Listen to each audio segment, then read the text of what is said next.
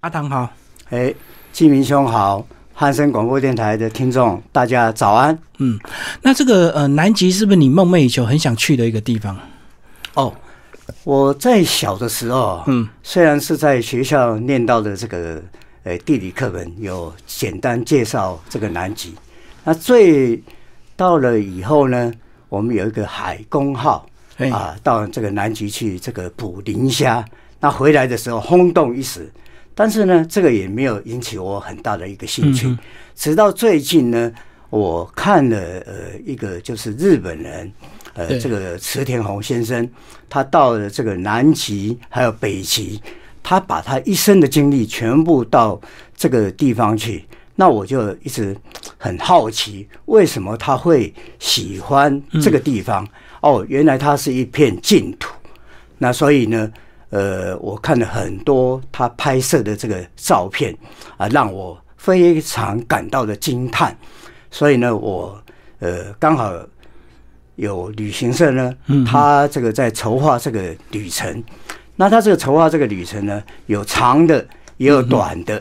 那我比较了一下啊，那我是认为说，我既然很难得能够呃到这个地方去的话，我就好好想说，呃，花多一点时间去探究，好也能够在这里呃去享受一下这一片净土。嗯嗯，所以你挑是最长的二十九天。对。嗯，对对对，你要不要先介绍一下你的团员呢？因为能够二十九天，然后这么贵的一个团费，应该团员都蛮特别的。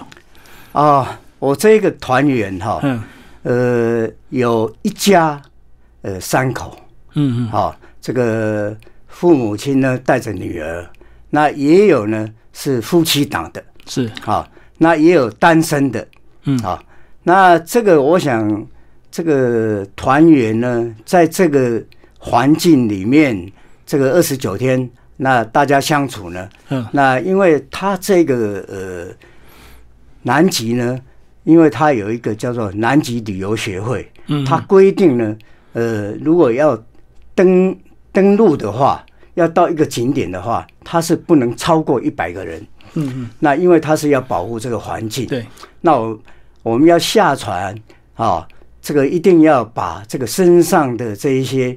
就是说，棉絮啦，或者是说，呃，装备啦，全部都是要把它先做消毒，嗯，好，然后这个下船了以后，那我们就是大概十个人坐那个冲锋艇，对，橡皮艇的，哎，橡小橡皮艇，嗯，啊，那另外呢，他有这个就是冲锋队员，就是向导，呃，他驾驶的这个呃冲锋艇，所以。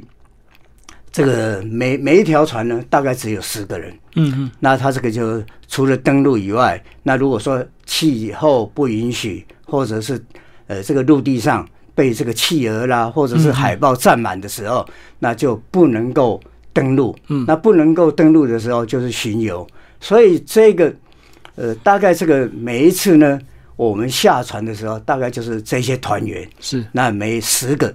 啊，当当当然不不能。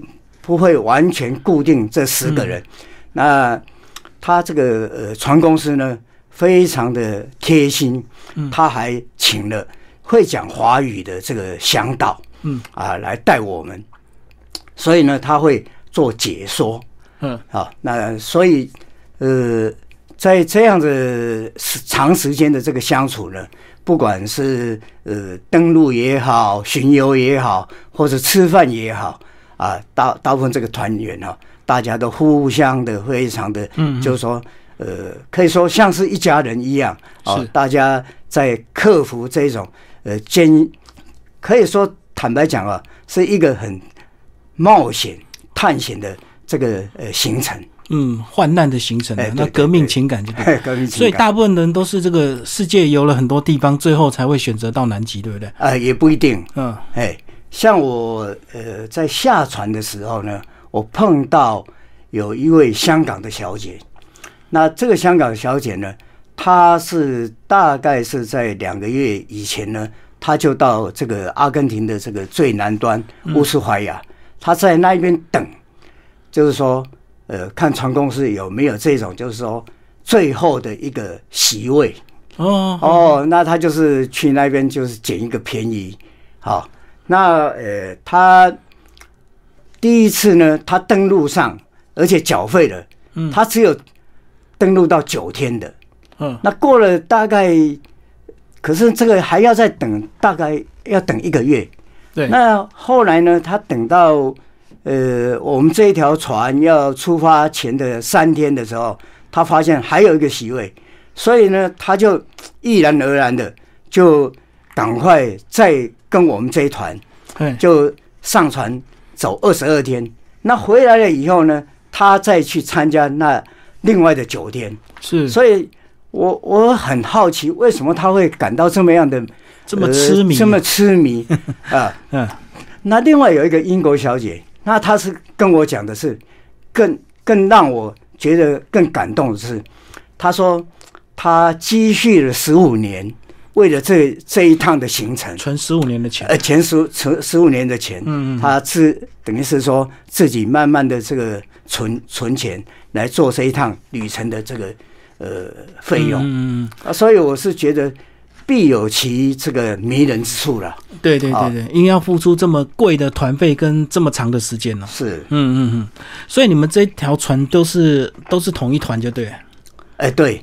大概这一条船上，呃，有一百八十六个人啊，他来自这个呃欧，呃美国、英国、加拿大。好，那到最后的时候呢，船公司哦，他做一个统计，嗯，结果我们台湾呢是排名第五，第五多的，呃，第五多的这个游客，呃，第一个呢。当然是这个呃美国，因为它这个人口比较多，而且比较近嘛，比较方便。那另外第二个呢是加拿大，对，那加拿大的人大部分呢是这一些向导，就是说他们可能在以前从小的时候他就能够呃学习怎么驾驶游艇，嗯，那呃驾驶这个冲锋艇，然后而且他们所对这些生物学啦。呃，地质学啦，鸟类的研究啦，或者说是哺乳类动物的研究呢，他们都是呃专家。嗯，所以这些专家们，呃，在这个船上，除了我们这个巡游以外，他这个船公司呢，他也开办了这些讲座。哦，好多演讲，对不对？哎，对，很多演讲。对，哎，鲸鱼啊是怎么样分类的？呃，冰山怎么？呃，我们看得起来好像白茫茫的一片。哦，这个雪雪地其实它有冰川、有冰盖、有冰帽，哦，这些种种的啊，它都在这个课堂上里面呃讲解，呃，让我们了解。所以这一趟旅程啊，呃，并不是说呃你只有在那个船上很枯燥无味的在等待要登船，其实你是可以收获满满的在那个地方学习。嗯，好，那再来就是第三位呢是菲律宾，嗯，菲律宾人。那菲律宾人呢？他并不是游客，大部分呢就是啊轮机上的工作啦，或是清洁的工作啦。哦哦，所以怎么样？所以我们台湾呢，这个其实也很厉害哦，能够呃，我们有十四位这个团员，然后加上有三位呢，他们是这个呃自助。旅行的，嗯，哦，所以这个也是很不容易的。所以其实那个船上还是要很多的工作人员要服务你们，对不对？因为那个登岛很多限制，所以他工作人员的人数就要更多，就对。对，大大概有呃，也是一百一百多个人。嗯，哦，那像我们要下船的时候，他这个一定是呃会点这个人数，对，啊对啊，然后要我们穿上这个等于是呃一个救生衣，对，好。然后下船了以后，呃，他在还没有这个呃下船之前，这些探险队员呢，他们就会事先去探探索这个勘察这个路线，确保然后确保我们的安全。因为呃，他就会用小旗帜插在这个我们要沿路要走的这个地方。因为毕竟呢，这个在冰天雪地里面有这种冰隙，嗯，缝隙，那个缝隙，嗯，如果你一掉下去的话，没有人知道，找不到人，哎，找不到人。那他们的这个探险队员呢，我们一登陆的时候呢，他就要把我们的这个救生带啊放在一个帆布袋里面，嗯，然后你要上船的时候，你要穿上。结果呢，呃，不是在我们这一团了哈。这这一趟的旅程呢，曾经有发生过。嗯，哎，等到大家都走完了以后呢，发现这个帆布袋里面呢，还多一条这个呃救生带。嗯，哇，这下惨了，他们就知道说，哎，少一个人。嗯，他们就去找，原来这个人呢，就是掉到冰隙里面。嗯，那他们这个要从这个冰隙底下把他救上来啊，那也是很千辛万苦。嗯，因为毕竟呢。这个兵器啊，非常的深。对，那这个人也蛮聪明的，他就静静的在那边等待，然后每间歇间歇的这个时刻啊，他才喊，保持这个体力。对，哦，否则的话，到时候他这个人家还没救到的时候，他已经这个力力歇了哈。那这个。这就很惨了，就维持一定的间隔，在在呼喊就对。对对对对对。好，那接下来我们就来讲这个这团的出发，你们都是呃全全部到阿根廷去集合，对不对？呃，我们是这样，我们从台湾出发到美，然后到美国的洛杉矶转机，然后再到这个布宜诺斯艾利斯，嗯，然后再转机到呃乌斯怀亚，嗯，那说其他的旅客也是呃。来自不同的国家，就是到这个阿根廷最南的乌斯怀亚，然后我们从乌斯怀亚，然后就开始登船，嗯，然后就开始行驶到这个福克兰群岛，所以全部就是在乌斯怀亚是它的出发港，就对。对对对，你要不要介绍一下那个海专号啊？它是它是一个游艇，它应该要工作艇才可以，对不对？呃，它是一个呃类似破冰船嗯的一个呃大船，对。啊。那刚刚我有介绍，他这个这个工作人员，这个大概有一百八十几个人。嗯，好，那当然他有分作呃几个大的部门。好，那一个就是这些冲锋队员。哦，有分三组就对。对对对，活动组啊，活动组 啊。那另外一个就是 housekeeper 啊，这个生管理生活。嗯，好，那当然还有这个。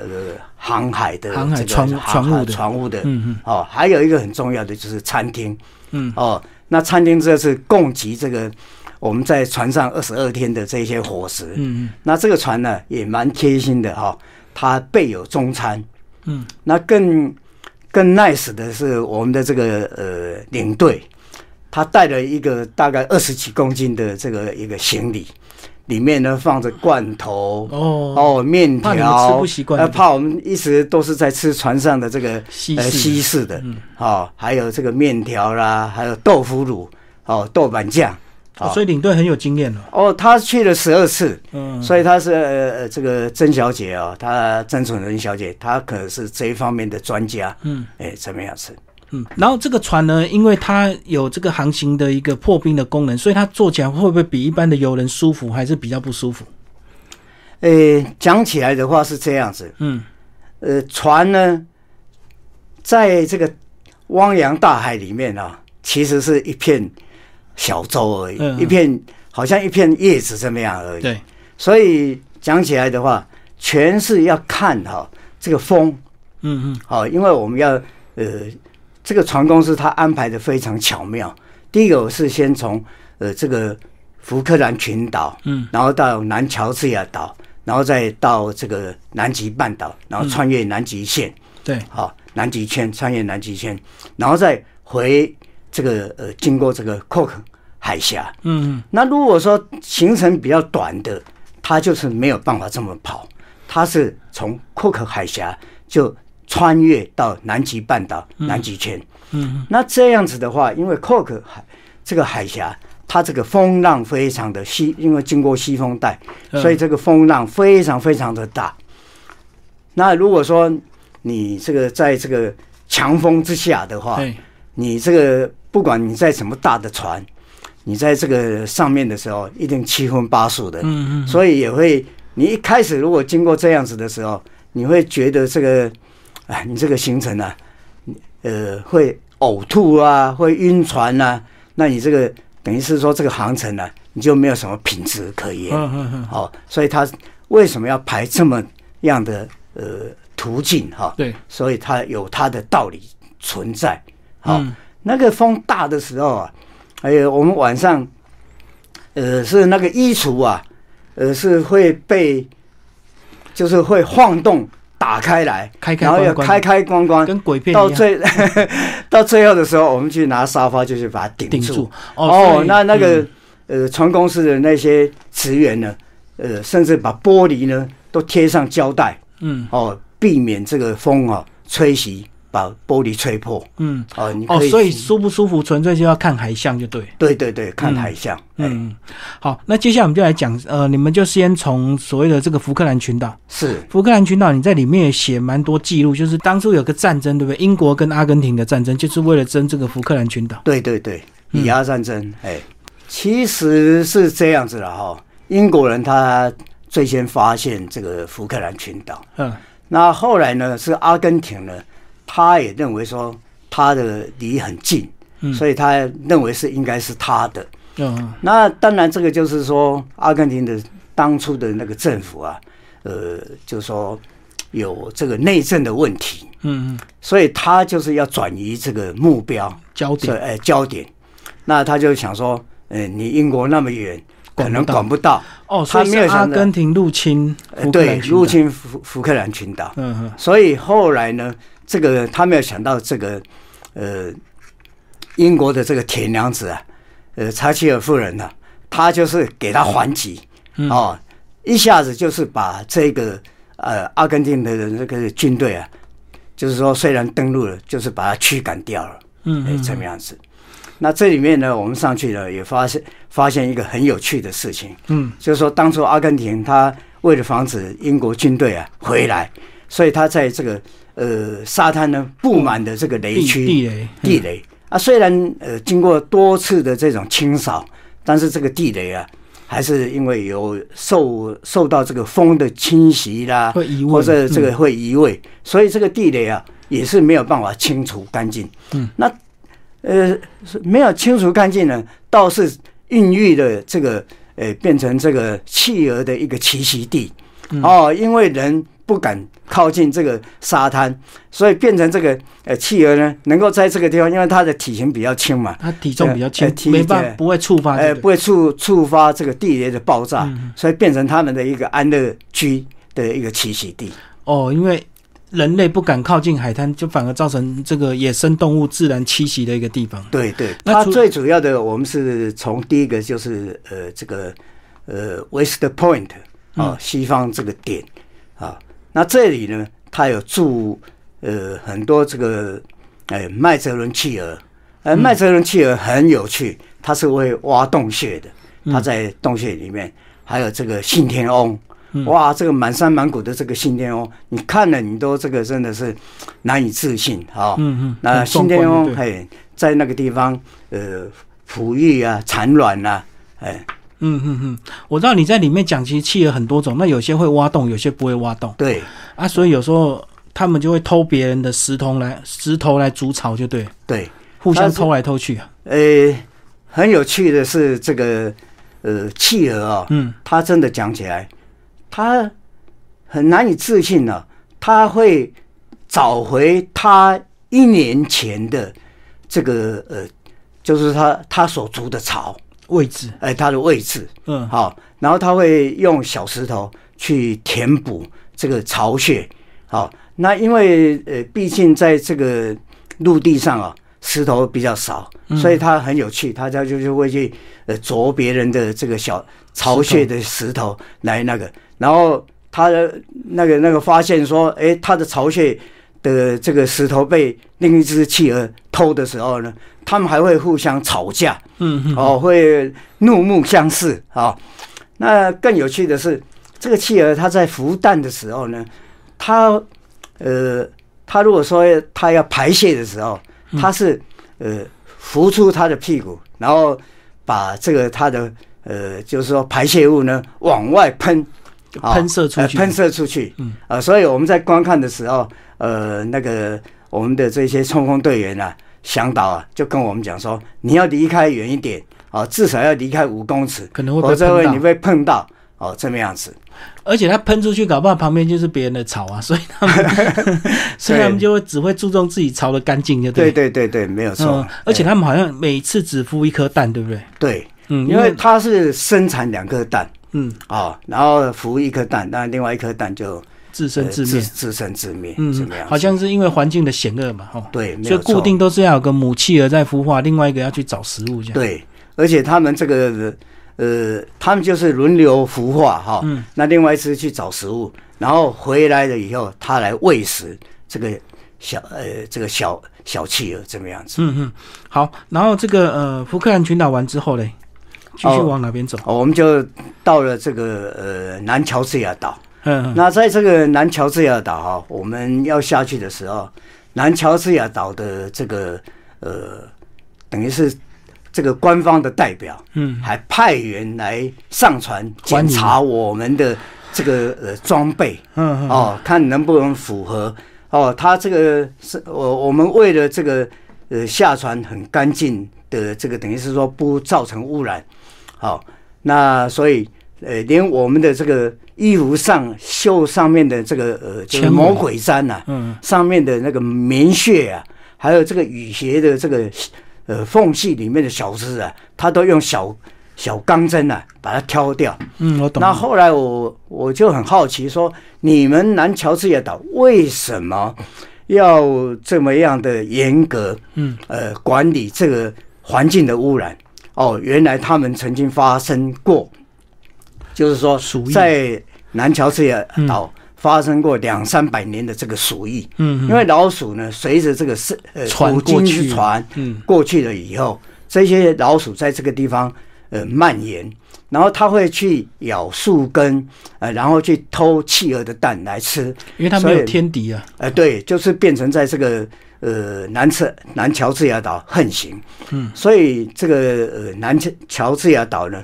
他们就募集了呃大概一千万的这个呃英镑啊，来这个灭鼠。嗯，那这个灭鼠完了以后，他们就发现说，呃，如果他们不好好的在保护这个环境的话，那会危危害到南乔治亚岛它本身的一个自然环境。嗯嗯，哎，怎么样子？所以他很怕你们又把它带过去，所以现在检查非常严格，就对。对，检查非常严格。包括我看你们那个鞋底还要去，除了这个剃掉一些。呃，脏东西之外，还要用水去喷干净嘛？对还要再进药水，嗯嗯，好，消毒药水啊。甚至我们回来的时候，回从陆呃这个呃陆地上回来船上以后，我们也是要再经过这么样子的，呃，用强力的水呃喷喷掉这个呃鞋子上的污秽物，然后再经过消毒以后，才能够进到呃登到船上的房间。嗯嗯嗯，你在有一篇讲到这个，你们还有一次的体自自费活动是在岛上过夜啊？哦，他是这样子哈，因为船公司呢，他很想让你去体验一下，多尝试这个呃，过去到南极这个呃探险的时候，嗯，那他们住在这种冰天雪地里面，对，那这个所以他要让你去体验这样子，甚至我们有一餐呢，呃，是在这个甲板上，我们。呃，吃这个 barbecue，嗯，那这个也他也是要让你去体验一下，说，哎，你在冰天雪地底下呢，你要吃这个食物的时候，那种滋味是什么？嗯，哇，那一餐啊，我们吃的啊，真的是，呃，就是说牙齿啊都是在咬冰块。所以如果在舱里面用餐是有空调，是不是？哎，是有空调。哦，可是你在甲板的时候，你你那个热腾腾的食物。只要放个不到五分钟的时间，就已经是这个呃含有脆脆冰了哈，这么样子。嗯嗯嗯嗯。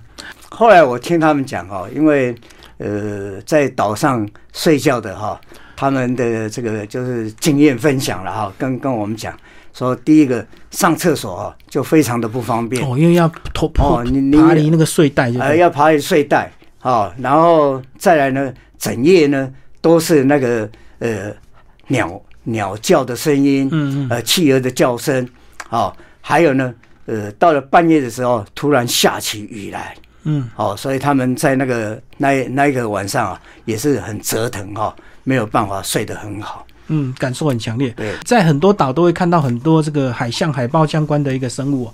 那你在讲他们里面有一种灰沙的这个特技，那个灰沙是什么？是是一种算是他们的一种哪一种行为？哦。它是这样子啊，它它用它的尾巴，这个就是喷砂，啊，那最主要也是就是说，等于是它显示它的这个地盘，地盘哦，哦，它的这个区区域性怎么样子，就是不要让你侵犯就对。对对对，因为它一个这个熊的哈，这个呃海豹，它可以有四十只的这个齿的，嗯，好，这么样子。嗯，好，那这个经过南极圈的时候，你们那时候有做一个什么样的仪式？哦，我们是这样，第一个就他船公司呢，这个开香槟，然后鸣笛，嗯，然后大家呃，他升起一个这个就是呃越过南极圈的一个旗帜，嗯，好，那后来这个旗帜呢，呃，到最后呢也拍卖，啊，因为就是等于是说把拍卖的钱呢捐给这个南乔治亚。这个岛的这个一个基金会怎么样子？就船上拍卖，哎，对，给游客，哎，给游客。然后有感明显感受到那个气温更低了吗？啊，有有，这个呃，讲起话来的时候都吐这个白烟，嗯，然后在太久的时候呢，那个照相机啊，因为比较寒冻啊，就变成不能按钮下去，嗯，好，变成要呃，赶快再放到那个保温一下，然后。再重新开机，我才会才能够才能够当呃，或者照相机都宕机的。所以身上要带那个暖暖包就对，随时给它保温一下，保暖。嗯，所以你们这个重点行程就是南极半岛嘛？如果以这这样的一个旅程来讲，对，南极半岛，对，因为毕竟呢，现在呃，因为经过世界各国的这种大家的一个共识，认为南极是一个净土，嗯，所以呢，禁止呢。这些就是说，人在这边居住，就只能研究，哎，只能就是这些科考站的人，嗯，哦，科学考察研究站不能观光旅游，哎，不能光观光旅游啊。你上去的话，哦，你也是不能够一次不能够超过一百个人，嗯嗯，哦，那你在这个地方，呃，让这个呃南极半岛，好，南极大陆了哈，呃，就是保持一个。干净的一个研究的一个基地，这么样子。嗯嗯嗯，所以主要就是上南极半岛。对，主要上南极半岛。好，那在里面你有讲到，其实你们在船上的这个航行的时间，他也安安排非常多的课程跟演讲，对不对？是的，跟我们讲讲大概有哪一些，就是让你们更快速了解这个环境的。哦，呃，我想跟大家介绍一下哈。呃，我最有兴趣的就是，呃，他在介绍。这个英国的有一个叫做呃欧欧纳斯呃沙克尔顿这个探险家，他介绍这一个故事给我们听。嗯，他这个这个沙克尔顿哈，他的这个成功成名，并不是他在于呃他登陆这个南极的这个呃中心点。嗯，好，因为他跟这个呃挪威他们的这些探险队来比。比赛的时候呢，他前阵子电影有拍啊。对他，他是他是一个呃失败者。嗯，可是他最有名的是在在他的第三次的这个探险。嗯，因为他呃跟他的船员总共二十八位，好，他们呢驾着呃驾驶了一个坚忍号。嗯，然后他们就是想要去登陆，结果没有想到他这个船呢。被这个呃，就是说被冰所包围包围了。嗯嗯。而一包围呢，就是包围十个月。他本来是想要把它开一个河道，嗯，啊，就一个船道，呃，让船出去。结果没有想到呢，呃，这个冰呢，把这个船呢挤破掉，就冰越来越越来越越厚。嗯，所以他把把这个冰挤破掉，然后他们呢，只好呢用救生艇哈。就开始滑，那滑到一片这个呃浮冰上面，那经过五个月以后呢，发现这个浮冰啊越来越小，嗯，所以他们就是想说，哎，我还是要到南乔治亚岛，好，呃，去这个求救，求救，嗯，那他们最后是先跑到这个向导上，那可是这个向导呢，并不是这个商船啊，或是捕鲸船必经之地，对。所以他就是呃跑到这个呃，就是说南乔治亚岛。那南乔乔治亚岛呢，他们划了大概呃十六天哈，大概一千三百公里，用手划就对。呃，用手划，他们六个人啊，他选了这个五个船员跟他一起共同，那剩下二十二个人，二十二个就在向导等等待他呃等待救援。对。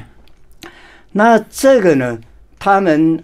到了这个南乔治亚岛哈，还没有到这个呃求救的地点呢，就发生一个很大的一个风浪，把他的这个救生艇都击破了。嗯，那他们只好这六个人呢，只好就是登陆。那登陆呢，因为他是在这个呃捕鲸站的这个隔一座山。嗯，那这个呃这个沙克尔顿呢，他就率领的两个比较身体比较强壮的，跟他一起登山。那登这个山呢，很困难。嗯哼。然后，然后呢，他就登登过去这个山的时候，登过非常久的时间。好，后来我听闻到这个呃捕鲸站的这个汽笛声，然后他才循着这个声音的这个找到找到这个捕鲸站求援求援。那嗯，捕鲸站的人看到他们呢，吓了一跳，说啊，你们怎么能可能这样子翻山越岭过来？然后还要经过一个瀑布，嗯嗯，哦，后来我我也曾经到这个瀑布，呃，去去这个了解一下，说，哎，他攀登过这个山的这个艰辛，哈，嗯嗯，那他到了这个岛了以后，他们，呃，到了这个捕鲸站以后呢，他们就帮忙他去组织一个救援队，嗯嗯，啊，去救，也是经过了四个月的时间呢，才把这其他二十二个。这个船员呢救出来，嗯，那当初呢，他要离开的时候呢，嗯，他留了一封信，就是给其他的船员，就是说，呃，如果我一直没有回来的时候，你们打开信，哦，就按照这个信的指示来做下一步的这个呃工作，嗯，那等他他救了，呃，救援到这些二十二个船员的时候。他发现这些二十二个船员呢，也没有打开这一封信，因为他坚信他们的这个沙克尔顿这个船长啊，嗯，一定是会回来救他们，嗯，所以这种互信，而且这种的这种情操啊，令人感动。那另外呢，这个呃，智利政府派的这个一个船长来担任这个救援的这个工作，那。到了救援成功了以后呢，英国政府呢要颁发一笔很大的奖金给他。那这个这个船长呢叫做这个路易斯拒绝啊拒绝这一笔奖金。对，他说这只是政府交派我的一个工作。嗯，所以后来呢，他们为了感念这个呃船长，他们在这个向导的这个附近呢立了一个呃铜牌，呃立了一个雕像啊铜雕像。所以，呃，我们经过那里的时候，我们都特地呢去拍这个铜像，对，啊，呃，感念这个船长哈，这个的这种情操。嗯，因为照那种情况之下，一般人都会认为他们应该就死定了，对不对？因为对对，因为已经都快过一年的时间了。对。对啊，很不容易啊。嗯，而且他的船员始终都相信他的船长会回来，就没有拆那封信，就对。对，没错。嗯，那当然，这个成功的因素哈，后来他们就有做分析分析，就是说这个沙克尔顿啊，他在选择船员的时候，他不是只有说，哎，你有专业知识，而且是他认为说，哎，你这个船员啊，你会不会弹吉他？你会不会这个呃，就是说做运动？或者是说你有没有听音乐？就是说最主要就是说看他有没有这个人格的这个特质，对，能够度过这个呃艰难的这种环境的时候，你能不能自己能够去打发你的时间？所以我们就可以知道说哈，在这种冰天雪地之下哈，你要度过这种寂寞，要度过这种艰辛的这个哈，是相当的难。嗯，那有一次呢，我们经过一个是这个阿根廷的这个科学考察站，嗯，那很有趣的是，他这些探险队员跟我们讲了一个故事。他说，这个考察站呢，过去是一年四季都有人在这里，可是现在呢，只有夏天才有。嗯，我们就问他，问这个呃这个冲锋队员啊，说为什么？他说啊，这里曾经发生一个很有趣的故事。就是说，曾经有一个阿根廷的医生来这边这个考察站呢，担任这个站长。他在这边度过一年的这种呃寂寞的这种研究工作。嗯，那这个等到这个一年合约满的时候呢，他要求阿根廷政府呢把他调回去。好，他说主最主要呢，他是想回这个布宜诺斯艾利斯啊，跟他的女朋友结婚。嗯嗯。那阿根廷政府呢说，哎呀，我这时候还是找不到人来接替你的工作。那这个呃，这个医生呢，他就站长呢就火大了，又写了一封信，嗯，给阿根廷政府说，如果你再不派人来的话，我就把这个科考站呢，是一把火，我会把它烧掉。嗯。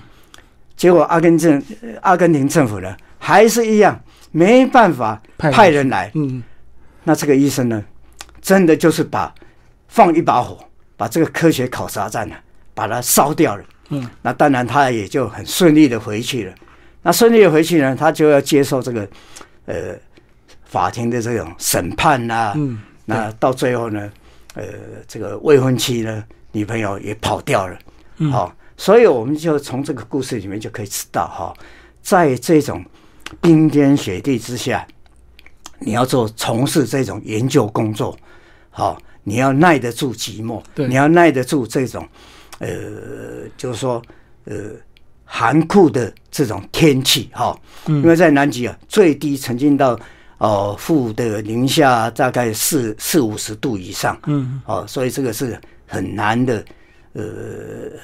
恶劣的一种环境，嗯，怎么样子？好，那其实你在里面也有介绍到一些鲸鱼，对不对？你们在整个航程都一直有看到，对不对？对对对。那包括船上也有一些演讲，讲到这个很多鲸鱼的种类，这样是，嗯，跟我们介绍一下鲸鱼吧。好，我想鲸鱼哦，真的是一这个呃非常聪明的一个哺乳类动物，它会这个呃，就是说呃围捕。嗯嗯，好，围捕这个它的猎物，小鱼小虾。小鱼小虾，嗯嗯，好，所以它会吐出一个气囊来包围它这些呃这些呃虾磷虾，嗯嗯，那这个让这个磷虾没有办法跑出去，嗯嗯，好，然后呢，等到这个包围完成的时候呢，呃，顶头的这个鲸鱼呢，它会发动这个就是说攻击的，嗯，这个呃这个讯号，所以他们就。来这个围捕怎么样子？所以我们在呃这一趟这个行程呢，我们看到很多岛上遗留以前这个捕鲸鱼的这个废弃的设备呃设备，嗯嗯，那我们就可以看出啊，人类哈这个呃残杀哈这个鲸鱼的这个呃血斑斑的这个呃历史哈，令人哈这个惊心触目哈，真的是。啊，真的是让人感叹呐！你你里面有讲到说，其实曾经有一段时间，这个捕鲸过度，他们面临灭绝。后来又大家有共识之后，现在数量又慢慢回升了。对，可是目前还是有日本跟挪威他们会捕。对，对他们这两个国家认为是鲸鱼，他们的习俗，他们的习俗，所以他没有办法去呃。可是他这现在我所了解，他们也是有一定的一个限量控管，就对控管。好，嗯，其实我是觉得啊，就是说。大自然的环境呢，尤其我在这个呃看到这个呃乌克兰的这个考察研究站外面，这个雪呃雪哈呈红色的，红色的雪，呃红色的雪。后来呃我回来的，我那时候当初我就问他们说：“哎，雪我们这个冰天雪地应该是白白茫茫的一片啊，怎么会有红色的呢？”他们就讲说，因为地球的暖化，嗯，那地球的暖化呢，会有这个呃红藻，嗯，好，就是红色的这个藻类啊，发呃，就是说跑出来，嗯嗯，好。后来我回来以后，就发呃，在就比较注意有关这个南极新闻的报道，嗯，呃，结果发生呢，就是说大量的这个红色的呃藻类啊，呃，就是跑出来。那跑出来以后，那这个这个呃乌克兰的这个科学考察研究站的人呢，起先以为是说，哎哪个企鹅被杀掉了，或者是流血的流血的血迹，原来一看就是这个。那这个呢，我在这个地方，也就是说特别的这个就是说，哎呼吁哈，大家要重视啊这个大地的这种气候的变迁，这种暖化，不要大家应该要。呃，重视环保，对，否则的话，这个一旦这个南极的这个雪融掉，说不定这个千年的雪、万年的冰里面的这个呃冰冻土里面的这种细菌啊、病毒、病毒啦，跑出来以后，呃，我想啊，这些病毒啊，可能比我们现在的这个呃武汉肺炎啊的这个病菌啊还更严重，因为一下子你没有疫苗来这个去做这种抗。抗体哈，嗯，那你到时候我们地球啊，并不是因为只有这个呃气候异常造成这个解冻以后的这个海水的高涨的问题，嗯，我想这个呃这种病病毒的呃跑出来哈，会比这个海水的上升哈。来的更严重，嗯嗯，所以这趟的这个南极的旅程，他们全他们在整个旅程过程中也会随时一直强调环境保护的一些重要性，对不对？那当然，并不是一般的纯观光行程，对对，还是有教育的目的。对我，我想这个是我这一趟啊，呃，收获最大的地方。嗯，好，今天非常谢谢阿唐为大家介绍阿唐游南极，好，谢谢，谢谢。